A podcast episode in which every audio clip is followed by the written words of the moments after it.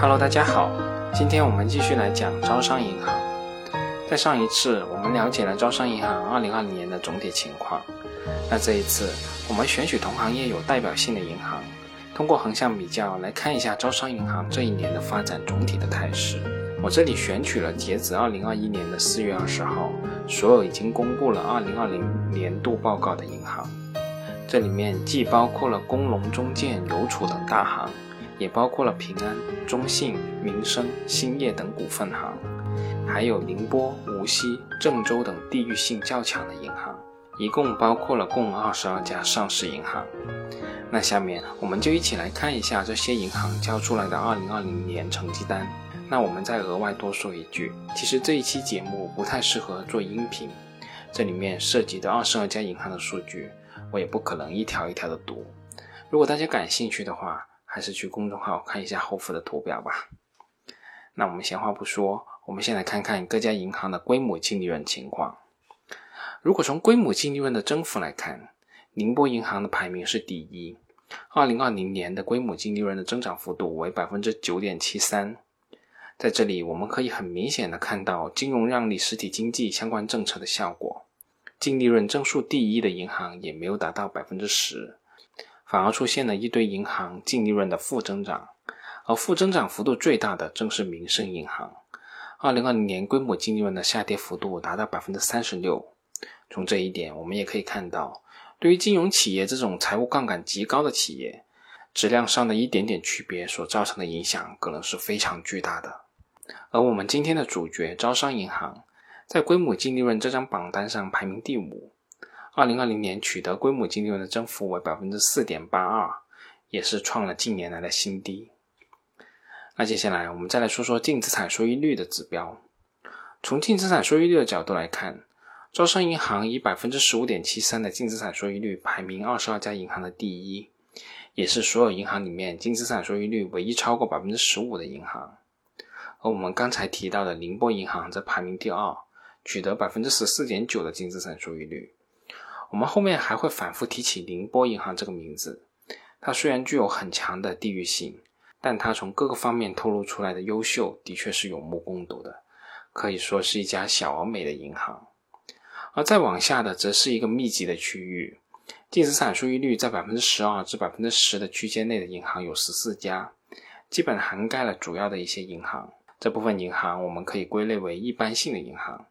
而净资产收益率在百分之十以下的银行，包括了平安银行、渝农商行、江阴银行、青岛银行、郑州银行、民生银行等等。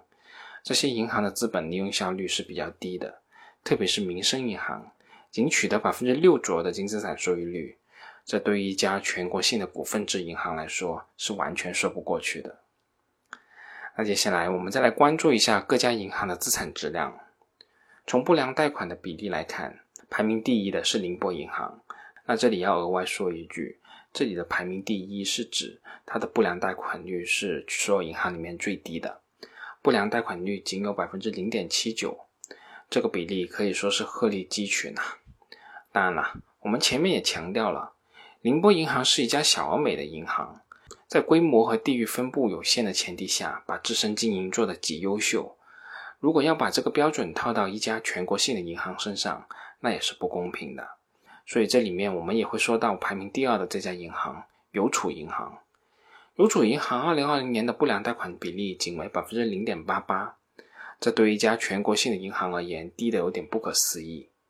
个人推测，因为邮储主要借助原邮局的渠道，真正工商企业的贷款是比较少的，所以邮储银行的不良率会显得比其他银行要低。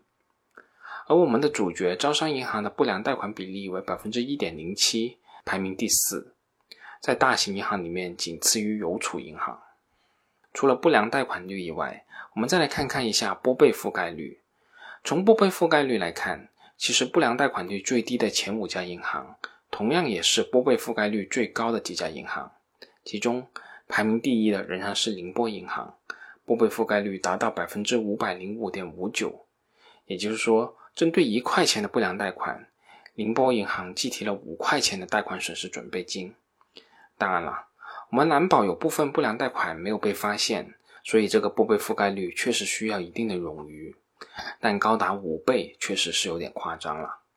而我们的主角招商银行的拨备覆盖率的指标上排名第三，拨备覆盖率达到百分之四百三十七点六八。考虑到招行自身的体量，这个计提的比例还是非常非常高的。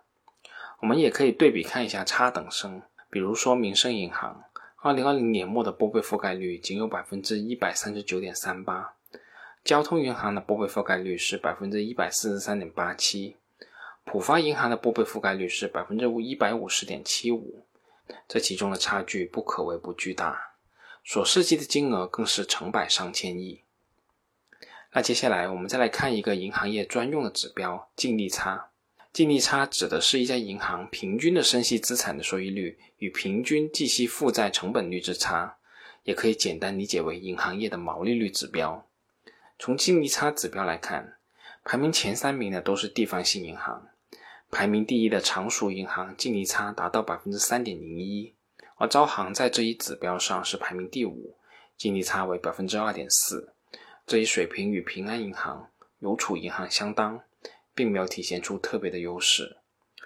当然了，如果与工农中建等四大国有行来相比，招行的净利差是要高约零点五个百分点。这一净利差水平结合招行较低的不良率水平，确实显示出招行独特的竞争优势啊。那接下来我们再来看看这些银行的财务杠杆水平。针对这一块，这次我们就不说烂大街的资产负债率了，我们来看看一个银行业专用指标——资本充足率。什么是资本充足率呢？资本充足率反映的是一家商业银行在存款人和债权人的资产遭受损失之前。这家银行能以自有资本承担损失的程度，这个指标的目的在于抑制银行风险资产的过度膨胀，保护存款人和其他债权人的利益，保证银行等金融机构正常运营和发展。说到底，这其实是一个财务杠杆的风险监管指标。那根据我们国家商业银行资本管理办法的相关规定，我们国家商业银行的核心一级资本的充足率不得低于百分之五。一级资本充足率不得低于百分之六，资本充足率不得低于百分之八。同时要求商业银行应当在最低资本要求的基础上计提储备资本，储备资本要求为风险加权资产的百分之二点五，由核心一级资本来满足。此外，国内的系统重要性银行要附加资本要求为风险加权资产的百分之一，由核心的一级资本满足。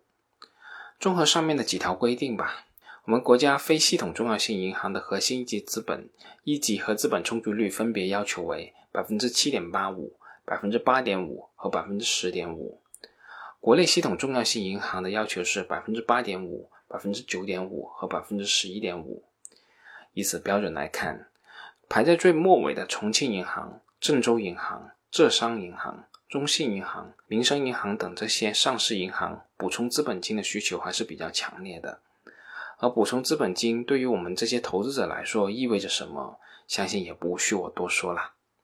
而相对应的，我们看看优等生，资本充足率排名前几位的都是大银行，分别为建设银行、工商银行、农业银行和我们今天说到的招商银行。这几家都是作为系统重要性银行，本身所要求的资本充足率就比普通银行要高，而他们都比监管所要求的百分之十一点五的标准。高五个百分点左右，而这其中，我们的主角招商银行自二零一三年进行了一次配股融资以后，一直就是依靠内生的发展积累资本金，同时保持持续的分红。从这个角度来说，能达到如此的资本充足率实属不易。当然了，作为股东，这样的上市公司也正是我最喜欢的一类型公司。好了，这几个银行业的关键指标我就给大家说完了。割裂的这样一个一个看，大家可能没什么概念。那我们下面就做个组合，把这几个指标的排名都作为一个分数。比如说，在规模净利润这个指标上，宁波银行是排名第一的，那么宁波银行就得二十二分；而民生银行排名在末尾，那在这个项目上就只得一分。最终通过汇总，我们得出这样一个综合排名：综合排名第一的是宁波银行。总得分一百二十三分，其中不良贷款率、拨备覆盖率、净利润增长率均取得单项的第一，净利差和净资产收益率均取得单项的第二，而综合排名第二的就是招商银行，排名第三的是邮储银行。当然了，我们这个排名仅仅是根据单项的排名情况做出的一个评分汇总，也只能用于娱乐啦，又或者说仅仅是一个初步的定性排名。这一点我还是需要提醒大家注意的。好啦，这次我们就讲这么多，我们下次再见吧。